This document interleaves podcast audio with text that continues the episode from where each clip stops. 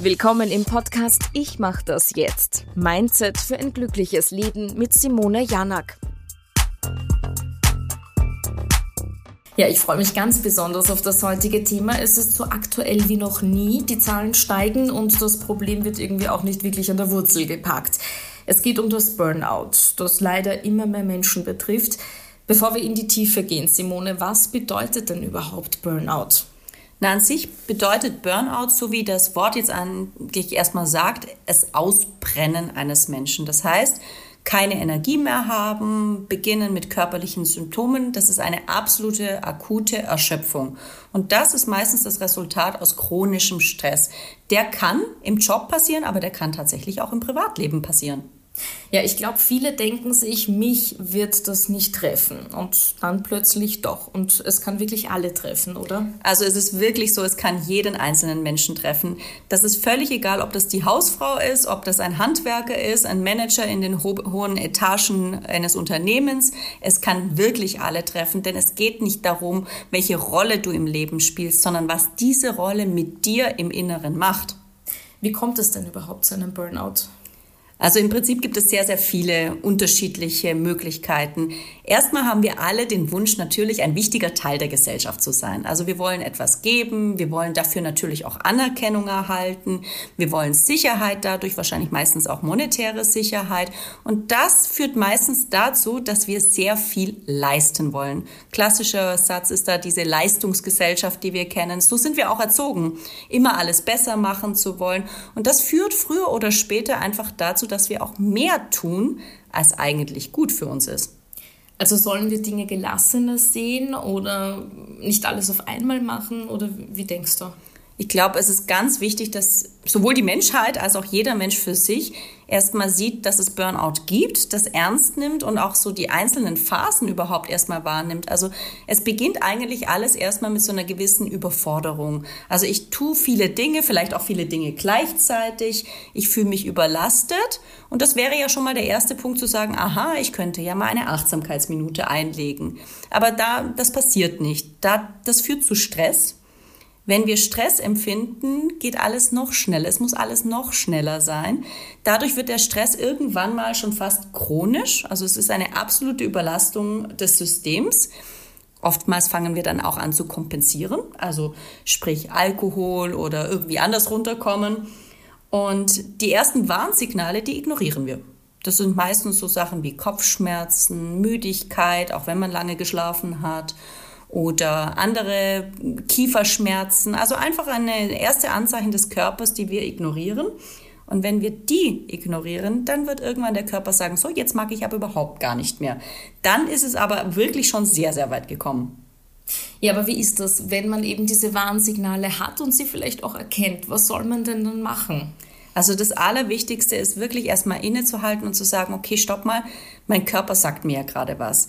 Habe ich das schon häufiger gehabt? Also ein ganz einfaches Thema, das habe ich damals gemacht, ist ein Tagebuch zu führen, um mal zu schauen, Kopfschmerzen. Wie oft habe ich eigentlich Kopfschmerzen? Denn wir neigen dazu, den Grund immer erstmal im Körper an sich zu suchen.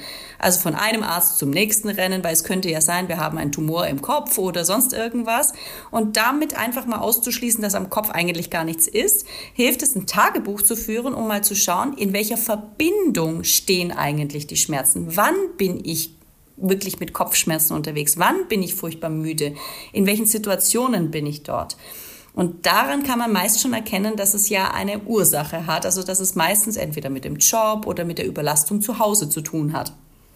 Ja, du sagst es, Früherkennung ist ein sehr, sehr wichtiges Thema und so kann man einem Burnout vielleicht auch vorgreifen, was aber die meisten eben nicht tun. Also was sind denn so typische Symptome bei einem wirklichen Burnout? Also wenn man wirklich an gar nichts gehört hat vorher und dann hat man das Burnout.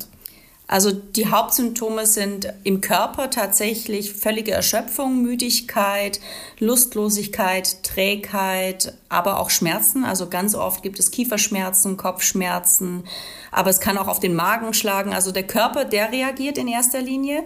Natürlich das Gedankenkreisen und da rede ich jetzt nicht vom klassischen Gedankenkarussell, was wir kennen und was wir ja im Podcast auch schon besprochen haben, sondern ich spreche wirklich von diesen nicht ruhenden Gedanken, die absolut nicht mehr aufhören hören möchten, einer kompletten Überforderung und Überlastung. Das geht so weit, dass wir eigentlich nicht mehr in der Lage sind, überhaupt noch zu sagen, ich weiß jetzt, was ich morgen zu essen machen kann und oder wie das funktioniert.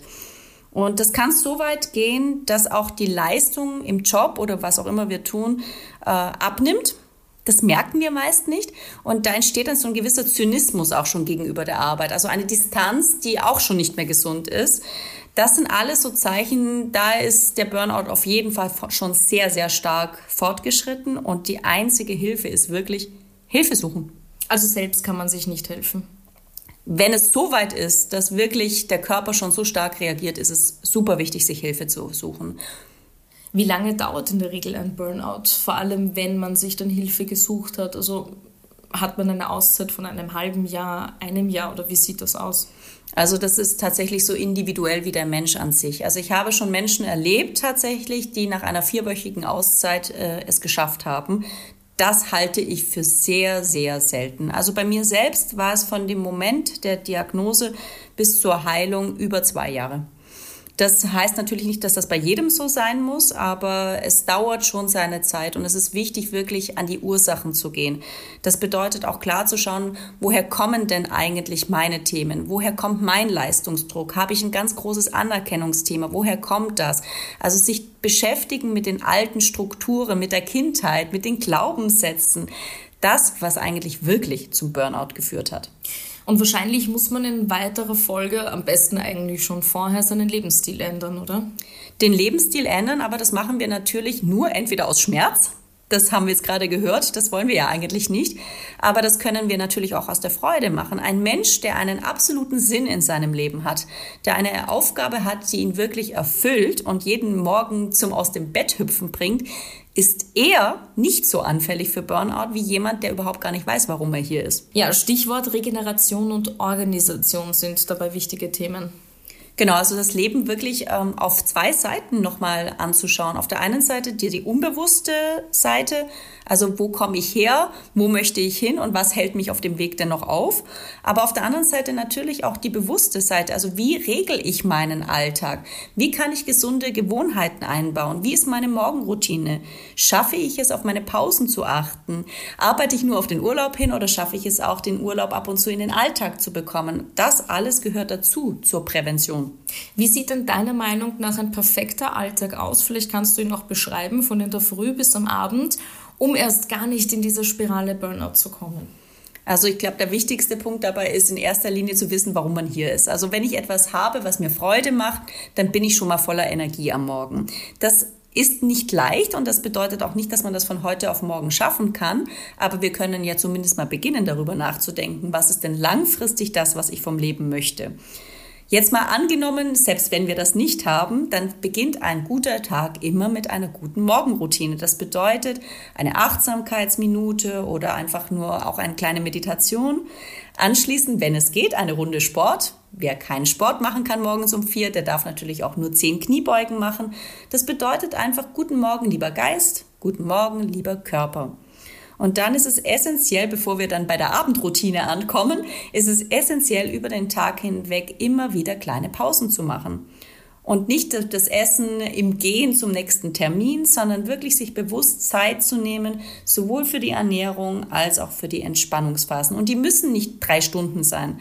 Es reichen auch einfach 20 Minuten der bewussten Pause und am Abend den Tag wieder positiv zu beenden. Vielleicht nochmal mit einer Meditation, aber zumindest mit Dankbarkeiten aufschreiben oder einer kleinen Achtsamkeitsminute. Ja, das klingt wirklich nach einem perfekten Tag. Wahrscheinlich eher am Wochenende, aber das ist genau das Problem. Genau, es ist einfach eine Frage des Übens. Natürlich kannst du am Wochenende viel mehr machen, aber du kannst auch unter der Woche sagen, eine Minute Achtsamkeit und zehn Kniebeugen, die dauern nicht länger als insgesamt 90 Sekunden. Und die Zeit hat ja wirklich jeder. Ja, in der Theorie schon und in der Praxis nach diesem Podcast hoffentlich auch. Man darf wahrscheinlich auch zudem nicht ganz so perfektionistisch veranlagt sein, denke ich, sondern muss Dinge auch etwas lockerer nehmen und genau darüber sprechen wir in unserer nächsten Podcast-Folge Perfektionismus und inwiefern der überhaupt angeboren ist. Perfekt, genauso machen wir das dann.